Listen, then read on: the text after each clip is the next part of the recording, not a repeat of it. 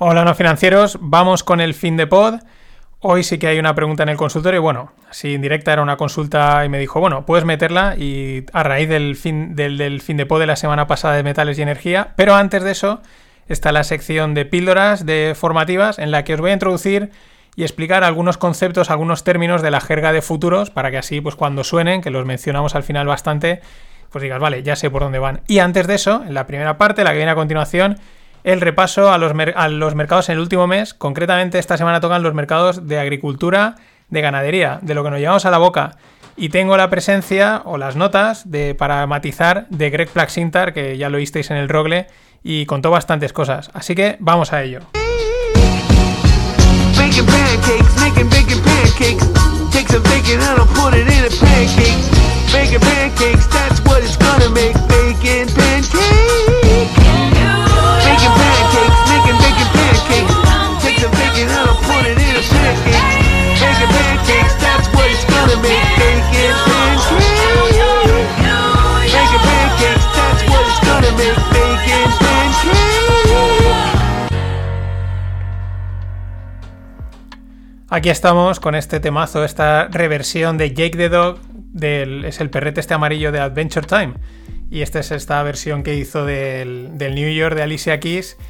Y este es Bacon Pancakes, ¿no? Porque va, va perfecto para los mercados de los que vamos a hablar. Los Bacon Pancakes, ahí explica muy bien cómo hacerlos.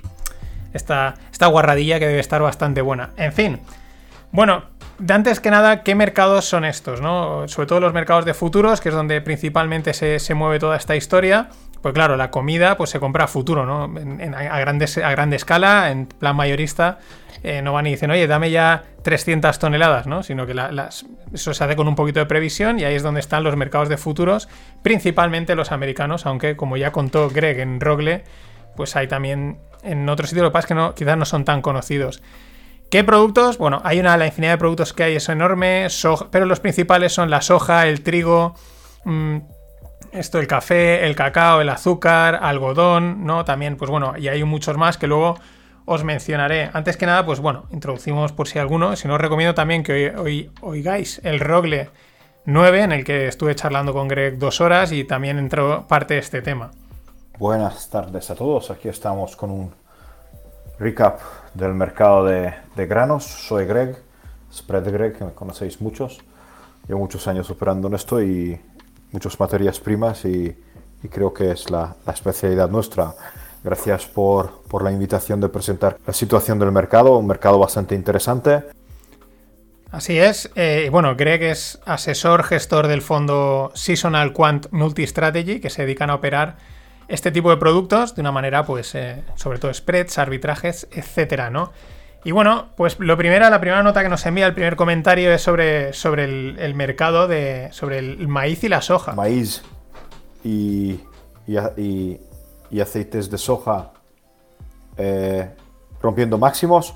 Básicamente seguimos con la misma tónica de las últimas semanas. Uh, China compra todo. Eh, en Latinoamérica la situación ha cambiado de de un problema de, lluvias en Brasil a... Es decir, un problema de que faltaba, es decir, no llovía y, era un problema, ahora llueve mucho y es un problema. Y además, como todos los años, tenemos la huelga de los camioneros en Brasil, oh, porque claro, nos estamos acercando a, la recolecta y, y, siempre aprovechan estas situaciones porque no quieren llevar la mercancía de puerto. Os recuerdo que hay hay sitios o hay, eh, tenemos lugares donde el, maíz y la soja viajan más de mil kilómetros hasta llegar a cualquier puerto para poder, poder exportarlo. Ah, presión en los mercados, ah, presión que hoy viernes vemos que la soja, a pesar de todo lo que estamos hablando, la soja se está tomando un poquito de respiro. El maíz sigue en positivo, el trigo sigue en positivo, la soja, está, la, la soja es la que está en negativo.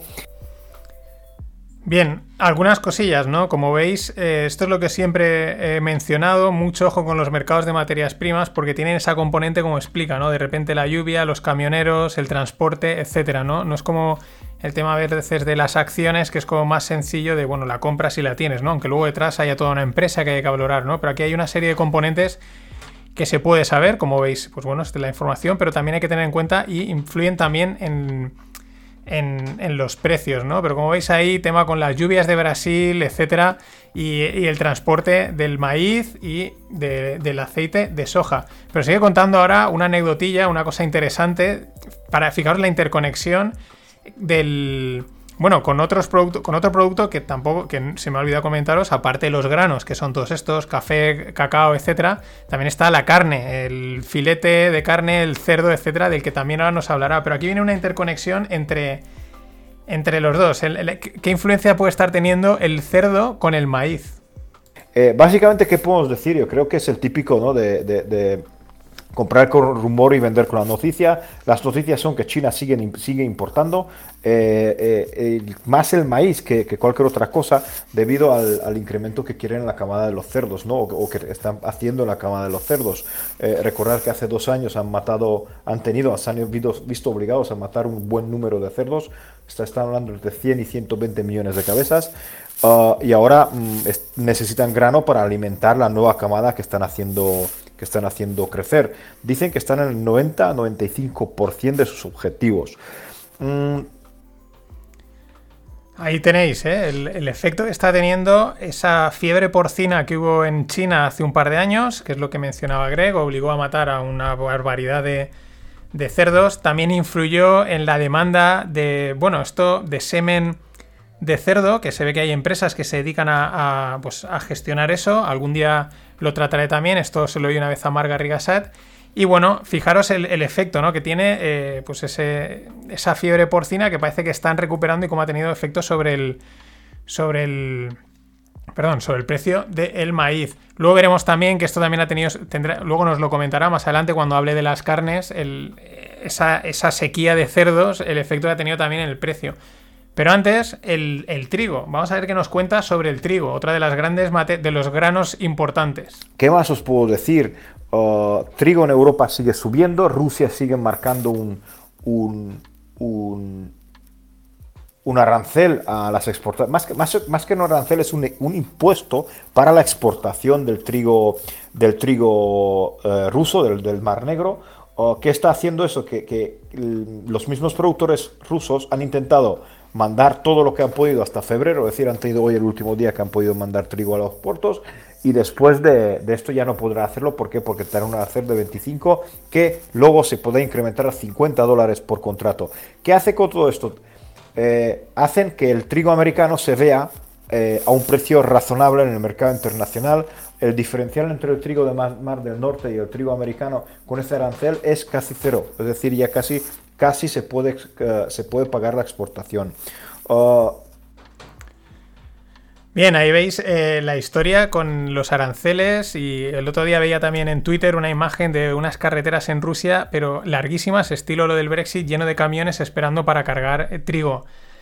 Bueno, este tipo de cosas afectan. Luego ahora vendremos, ahora nos comentará un poco el resumen de precios. Aquí sí que deciros que, bueno, vamos a dar las unidades porque al final cada contrato eh, cada unidad, digamos, por ejemplo, mil dólares, pues unos son en bushels, otros son en libras, otros son en diferentes cantidades, ¿no? Para no liar, nos quedamos con la, con la cifra, prácticamente todas en dólares. Luego en la segunda parte os explico un poco estas ideas de, por ejemplo, que ha dicho ahora, el, se paga la exportación, el diferencial, el spread, el bushel. Vamos con el resumen de cifras respecto a los granos estos, los, los granos importantes, ¿no? Los más, los más conocidos. Más o menos la locura del mercado de granos. Esta soja 1350, uh, retrocediendo un poquito. Uh, maíz 542. 542 el maíz sigue subiendo. harina de soja se está dejando un pelín. 425 el contrato de harina de soja. Y el aceite de soja 4460. Uh, no han cambiado mucho el mercado de granos, así que hasta la semana que viene ya veremos cómo, evoluciona. Algunos otros granos ¿no? que podemos tener por ahí, pues por ejemplo aquí veo también el, podríamos decir, el aceite de palma, 3500, eh, la avena, 349, mm, el algodón, no sé si decirlo, unos un 80,67, ¿no?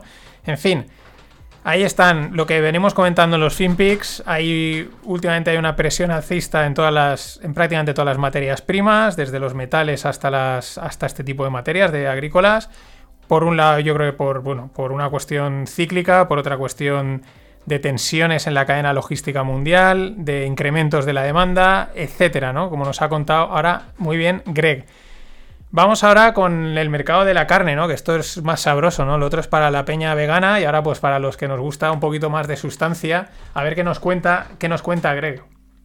En cuanto a carne, la carne es muy interesante, han salido los datos del llamado cold storage, donde se ha visto una reducción muy importante en cuanto a, al material que hay, digamos, en la nevera, yo lo llamo la nevera, ¿no? ¿Cómo está la nevera de Estados Unidos? Es decir, eh, se ha exportado mucho y, o, el consumo ha sido muy, muy alto y como el margen es bastante interesante, el margen de corte que llamo yo, el, coger y, matar un animal, matar un cerdo y, venderlo o almacenarlo es bastante interesante. Es decir, van a incentivar a la gente a que siga, que siga matando. Uh, el más interesante es que los cerdos siguen subiendo. Mm, el cerdo más cercano, en este caso ya estamos hablando de, para mí, abril, porque febrero ya, ya se ha hecho rolo, uh, sigue subiendo y los cerdos de, de verano los tenemos en el 87. ¿vale? Con un cash de 75 más o menos. El precio actual es 70 y 75, o, lo digo exactamente, el cash de ayer, porque tenemos un algoritmo que nos calcula cash, perdonad, el cash, el cash de febrero 67.08. Uh, están cotizando, en verano está cotizando siempre un precio mucho más alto, 87, pero para mí es un precio alto. ¿Por qué es alto? Porque cuando China dejara de comprar carne a Estados Unidos, eh, y tendrá su propia carne para el mercado, para abastecer el mercado chino, este precio es imposible mantenerlo tan alto. O por lo menos es lo que pienso, claro. Aquí, aquí hablamos de análisis y hablamos de, de, mercados, pero, pero es, es, es lo que vemos. Qué interesante, ¿no? Qué interesante el efecto de como China no tiene cerdos, presión en la compra de maíz, presión en la compra de cerdos, pero en el momento empieza a tener sus cerdos ya listos para servir en la mesa, eh, puede caer esa, o sea, bueno, puede no, es lo que dice eh, Greg, digo spread porque su nombre en Twitter es spread Greg, y, qué interesante, ¿no? En fin, la nevera de Estados Unidos, ¿cómo, cómo mola? ¿Algún otro dato más que tengo por aquí delante? El pollo a 6 a 6 Mm, no sé, este. No, esto es a 6. Este dato no, me está claro. Pensaba que era dólares, pero no, aquí no está dólares el kilo. Bueno, el feeder cattle a 136 dólares, el live cattle a 115 dólares, ¿no? Y bueno, ahí estamos, pues presión, ¿no? China es la que está aquí metiendo y ahora veremos también que hay otros también que están jugando. Vamos con, con los otros granos que estos también primero te comes la carne y luego pues con el postre te tomas el café y el azúcar. Sigo con mis notas, otros tres productos, cacao, café y, eh, azúcar. Azúcar, azúcar lleva una subida de más de, un, de 9, dólares que estaba en abril. Eh, el azúcar tocó 16, ¿vale? Pues un 60 y pico por cien. No lo entiendo muy bien porque se supone que estamos en un superávit de azúcar y además el consumo mundial se está reduciendo, pero el azúcar ha querido subir. Ah, también hay un efecto muy fuerte de los fondos que se han posicionado largos en materias primas, pero ya veremos. Está retrocediendo un poquito. Ah, veo muchas oportunidades en una spread, en la spread uh, mayo-julio, mm, un diferencial de mayo-julio. Ya sabéis, eh, azúcar bastante loco, eh, es decir, eh, él va a un ritmo que, que, es interesante pero mm, es un producto que me gusta porque es muy líquido. Luego, luego si, si, hablamos del azúcar, pues vamos a ponerle un poquito de café al azúcar. Eh, o un poquito de azúcar al café. El café está muy reducido, es decir, este, este un rango reducido, uh, se está moviendo entre 100 y 130 en los últimos, en los últimos meses. Uh, no hay nada mm, que pueda decir del mercado, solo que estamos esperando a ver cómo serán las cosechas este año. el año pasado hemos visto sustos, pero a ver si, si si se queda en este rango y por lo menos lo podemos operar lateral en este, en este 100 a 130, que entre amigos es un 30%. Pero eso es el mercado de materias finas. Exacto, este es el mercado y ahí teníamos lo que, digamos, esta, para que os hagáis una idea, que esto es algo que probablemente tengáis más en mente, el café y el azúcar, está relacionado con la pregunta que, voy, a contestar luego en el, en el consultorio, ¿no?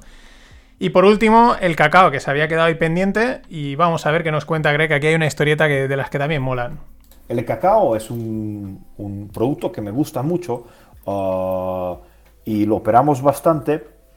Mm, este año mm, hemos visto un cambio, un antes y un después en el mercado de cacao. Ya, eh, ya sabéis que eh, el, mayor productor de cacao en el mundo es el Costa, Costa de Marfil y, y, para entender un poquito, el 4% del precio del cacao es el que se quedan los productores, el resto son todos intermediarios, básicamente familias muy influyentes en Costa de Marfil. Entonces, em, para beneficiar un poquito a esta gente, eh, han implementado un, un impuesto de 400 dólares por saco y esto ha hecho un poquito moverse todo el mercado de, del cacao. Uh, hemos visto una subida fuerte, muy fuerte en el último contrato porque una empresa americana ha decidido arbitrarlo y arbitrar, es decir, se ha dado cuenta de que el arancel es para después de diciembre y ha comprado todo el cacao que tenían que entregarle en diciembre. Eso ha hecho que, que haya un poquito de, de, problemas en el mercado de cacao y veamos los contratos más cercanos, es decir, el, el, de marzo, por ejemplo, cotizar muy encima de mayo y muy encima de, de otros productos. Creo que hay, hay suficiente cacao en el mundo, no deberíamos ver... Mm, un movimiento más fuerte de lo que hemos visto por ahora, así que el cacao se queda, se queda en esta zona de 2.523 y, veremos si vuelve a máximos. Recordar que los fondos están comprando de todo, es decir, el primer mes, este mes de enero, ha sido uh, deteriorado por, desde mi punto de vista, los fundamentales han dejado de, de, ser lo que eran debido a que, a que los fondos se han posicionado en una dirección, todos comprando, porque les da la gana y les sobra el dinero, supongo, pero, pero ellos quieren comprar materias primas. Muchísimas gracias, seguiremos con, con los informes. Hasta luego.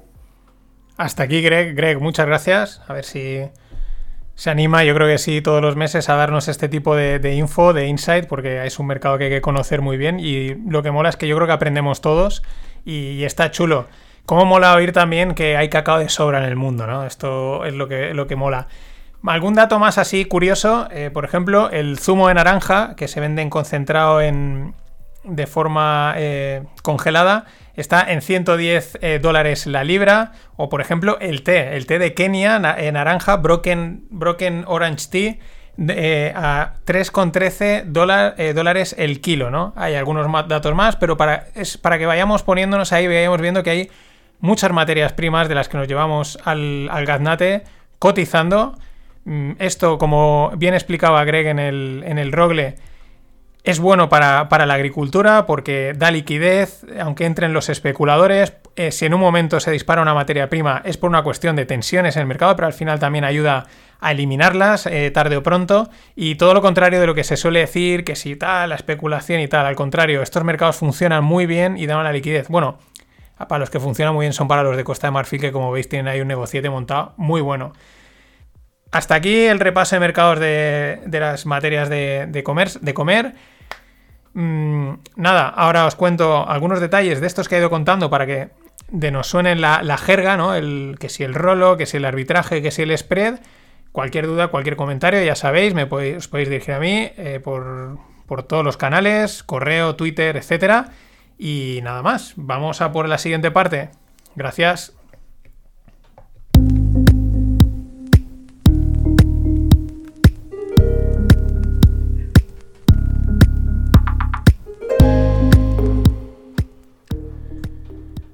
Bien, pues vamos a, ir, vamos a ver alguna de estas de, los conceptos, ¿no? de, cómo se maneja todo este, este material. ¿no? Principalmente se utiliza los futuros, ¿no? por lo que decía, ¿no? tienes que abastecer a un tiempo. Esto realmente hay que pensar que son mercados mayoristas, que no compras un kilo, que se compran toneladas, eh, camiones, eh, barcos enteros y eso hay que provisionarlo con un tiempo, ¿no?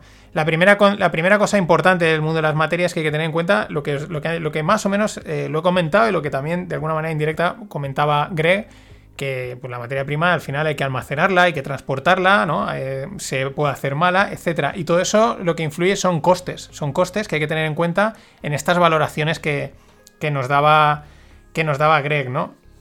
Claro, en los contratos, y podéis entrar os dejaré en, los enlaces eh, algún contrato de, por ejemplo, de la CME, de la Chicago Mercantile Exchange, y ahí pues está todo totalmente definido. Están definidas las calidades del azúcar, las calidades del, cordero, del, perdón, del cordero del cerdo y tal, ¿no?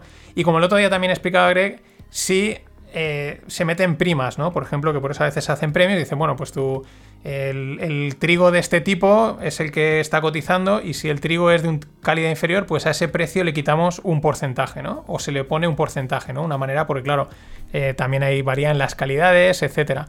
Pero todo eso, todas las condiciones del tipo de, producto con sus calidades, dónde se va a entregar, todos los costes, está totalmente definido en el contrato, con lo cual cualquiera de estas cifras que nos ha dado que nos ha dado Greg, por ejemplo, el cacao, ahora estoy viendo aquí 2.500 dólares la tonelada, pues esas 2.500 quiere decir que ese cacao tiene unas condiciones, está entregado en unos sitios y está entregado en otros.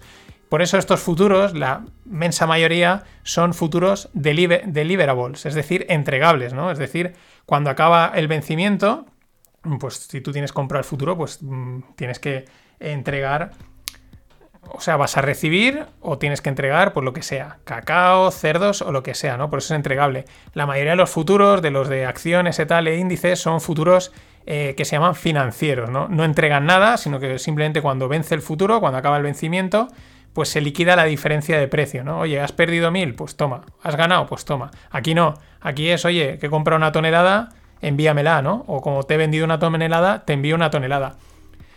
Mm, ¿Por qué? Pues porque a veces eh, eh, también a veces se hacen estrategias pues, de cobertura financiera, ¿no? Y entonces la cobertura financiera se hace con, futuros financieros. Pero aquí prácticamente todos, me atrevo a decir así rápidamente, son deliverables o entregables. Y esto es un concepto importante, como está viendo. Otra de las unidades medida que suele ser habitual, sobre todo en, en, la soja y en estas cosas, es el, el bushel. El bushel es una unidad de medida pues, americana que son en torno a 35 litros un bushel, ¿vale? Porque es muy típica, muy habitual y hay que tenerla en cuenta. Volviendo un poco con el tema de entregable, claro, eh, ahí decía un momento, eh, digo, Gred, la diferencia entre el trigo americano y el trigo ruso, ¿no? Claro, no es lo mismo que yo compré el trigo en, en Estados Unidos que el trigo en Rusia. ¿Por qué? Pues porque Primera, habrá alguna diferencia de calidad, pero eso ya hemos visto que se meten ahí unas primas, o sea, un sobreprecio o, un, o se le quita un poco de precio por un tema de calidad de producto, algo normal, algo lógico, lo mismo que tú harías. Pero luego hay que tener en cuenta que no es lo mismo que me envíes el trigo desde Rusia que me lo envíes desde Estados Unidos.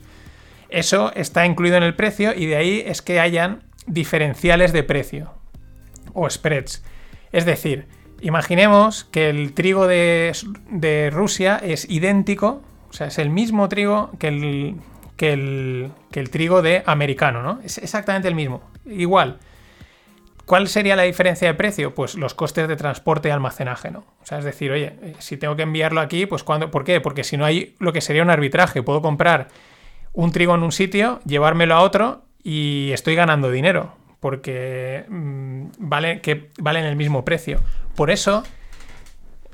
o sea, de tal manera que los, esas primas, esas diferenciales por, por costes de transporte, almacenaje lo que sea, hacen que al final digas, vale, esta, es, aunque, aunque valgan distinto, es como si valiesen lo mismo, ¿no? Porque me da, igual coger el trigo de Rusia y llevármelo a Estados Unidos que, coger el de, que comprar el de Estados Unidos. Porque si, si incluyo los costes de transporte o diferentes costes, el, al final me sale igual, ¿no? Por eso él mencionaba en este caso que dice, están al mismo precio y por lo tanto la exportación eh, prácticamente está pagada, ¿no? Porque claro, mm, estoy comprando por el mismo precio y por lo tanto eh, me estoy ahorrando ese diferencial de precio que puede haber, por ejemplo, con, el, transporte, ¿no?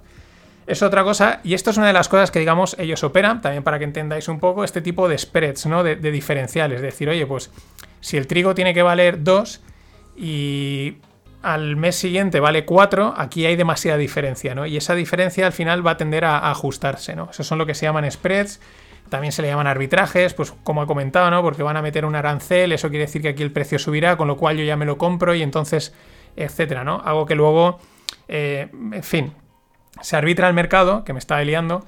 Y eso es una de las cosas también que, que, son buenas de que haya liquidez en los mercados, que haya especuladores. Los especuladores arbitran los mercados y hacen que cuando hay ineficiencias de este tipo, enseguida las aprovechan y, se ajustan los precios. Se ajustan los precios no es lo que no es que valga lo mismo, ¿eh? depende, simplemente es eso, dices, eh, contando costes, almacenaje, etcétera, esto me cuesta lo mismo. Esos son los conceptos de spread de arbitrajes, de diferenciales, ¿vale? Depende porque hay muchos, se pueden, se pueden hacer bastantes, pueden hacer entre vencimientos, entre el trigo de que te tengo que entregar ahora y el que te tengo que entregar dentro de tres meses. Pues puede que ahí haya un arbitraje o un spread, un diferencial que intentas aprovechar porque dices, a ver, yo sé que el de tres meses me va a costar tres y medio y está cotizando a cuatro o algo así, ¿no? Y sé que el de aquí vale 2, yo qué sé. Estos son, son unas movidas más matemáticas, pero para que entendáis lo que es un, un spread, un diferencial. Yo siempre os explico lo que es un arbitraje.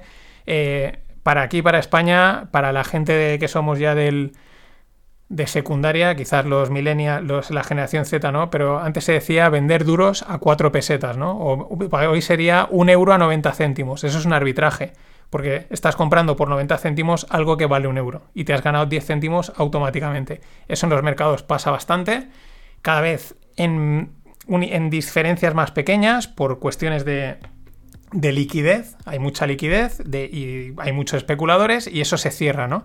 Pero es súper importante. Más cosas. que tengo por aquí? Eh, los spreads, los diferenciales, el arbitraje, mm, el entregable, lo he comentado, el bushel también. Otra cosa, Vale, los vencimientos, ya he dicho un momento, porque nos pasamos el rolo. El rolo es cambiar el vencimiento. ¿Vale? Es, rolo es la palabra, es el acrónimo, la jerga de roll over.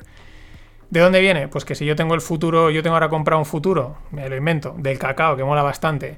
Imaginemos, para abril, cuando en abril vence el contrato, es decir, en ese momento ese contrato expira, desaparece y por lo tanto hay que entregar eh, pues hacer el intercambio que sea, pero yo puedo rolarlo al siguiente vencimiento, ¿no? Imaginemos que el siguiente vencimiento, me lo invento, es agosto, ¿no? Y yo en vez de, mm, en vez de liquidar el contrato, lo que hago es que lo rolo, ¿no? Me, me pillo ya el siguiente contrato y eso es el rollover y se le llama rolo.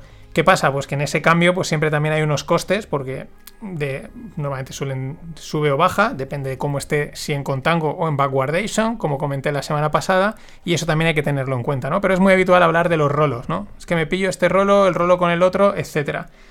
Los vencimientos, los rolos, y bueno, con esto, con estos conceptos, mm, más o menos la jerga está explicada en general, ¿vale? Hay especificaciones, hay diferentes cosas, pero ya es complicarse demasiado. Mm, nos quedamos con los arbitrajes, es comprar euros a 90 céntimos, pero en, otro tipo de materias. Los spreads son ese diferencial de precios que puede haber entre, entre dos cosas que puedan ser idénticas o similares. No tiene por qué ser un, directamente un arbitraje. Y luego, muy importante, el concepto de entregable de que las materias primas tienen un coste de almacenaje y un coste de transporte. Y eso hay que, eso hay que incluirlo en el precio. En fin, con esta jerga, quedaos sobre todo rolo mola bastante, quedaros con ella, seguiremos dándole, seguiremos entrando. Ahora voy a resolver una pequeña preguntilla mmm, indirecta, ¿no?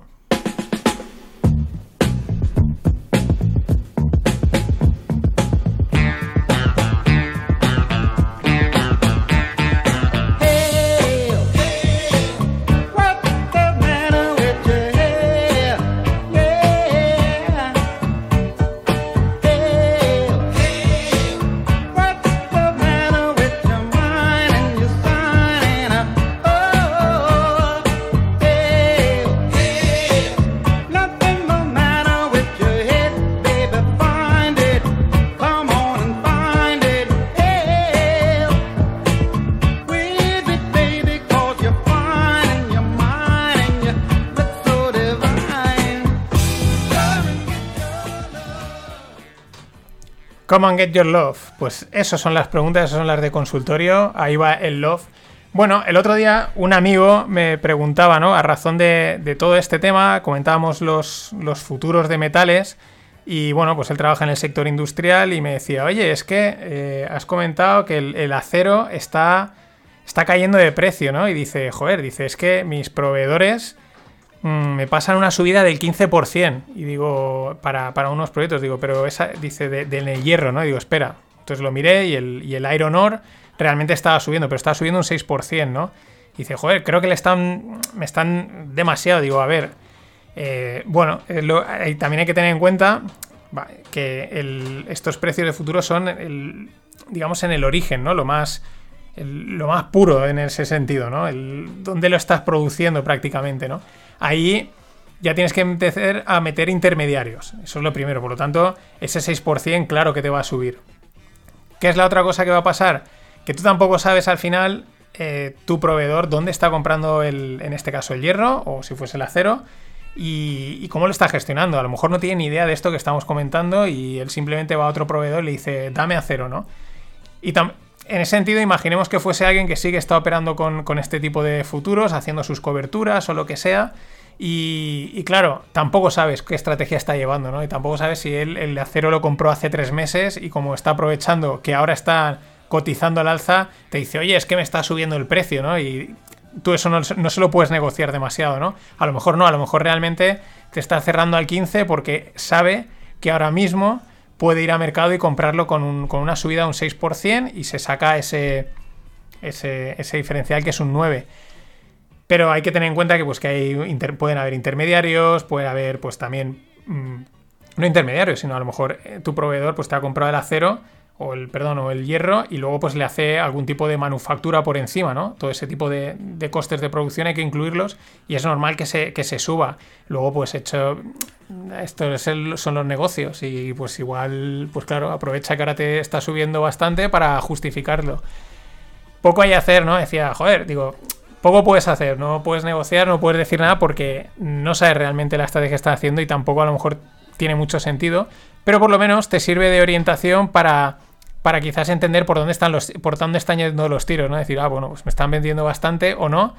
A lo mejor puedes conseguir apretar. También habría que tener en cuenta eh, las entregas, ¿no? Es decir, eh, lo que veíamos, dónde se va a entregar ese acero, mm, en qué condiciones, etcétera. Porque este concretamente el que hablábamos es un acero, es un iron ore no, me lío todo el rato. Hierro eh, al 62%, ¿vale? Con unas condiciones, etcétera.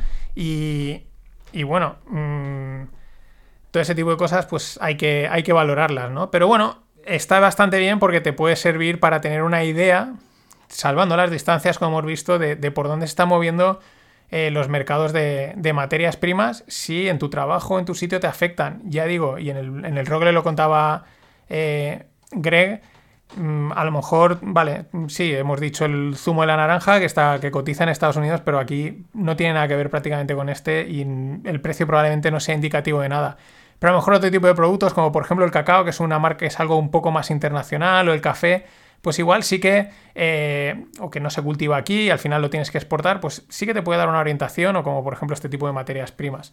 Así que nada, este ha sido con el Common, este es el Common Get Your Love este breve consultilla rápida, por si alguno hoy quizás con si trabajáis en el sector agroalimentario os ha llamado la atención algún dato y tal y vais a consultarlo, la página es Trading Economics es donde lo miro y decís, oye, ¿me están engañando no? No, es parte del juego y mm, por lo menos puedes saber por dónde van.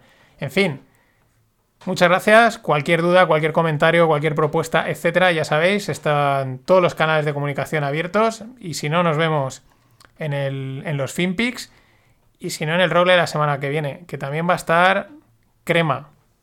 Y no nos olvidemos de una cosa. Billions and billions and billions and billions and billions and billions and billions and billions and billions and billions and billions and